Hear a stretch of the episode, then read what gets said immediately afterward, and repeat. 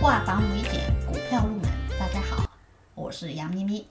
今天我们来讲一讲补跌。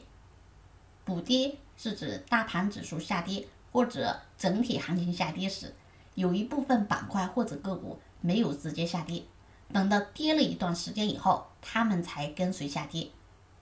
补跌有几种情况：一、某只股票由于长期原因停牌，期间大盘大幅下挫。该股复牌后需要补跌，同行业股票跌多少，它也需要跌多少去补差价。二，某类板块在大盘大跌时走势很强，非常抗跌，有时候不断不跌还能上涨，原因可能是主力介入程度较深，出货还没出干净。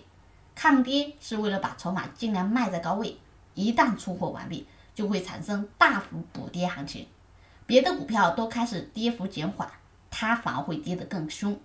比如，曾经零八年的煤炭板块，在下半年的走势就是如此。好，以上是我们今天分享的补跌的内容。更多股票知识可以查看文字稿或者留言。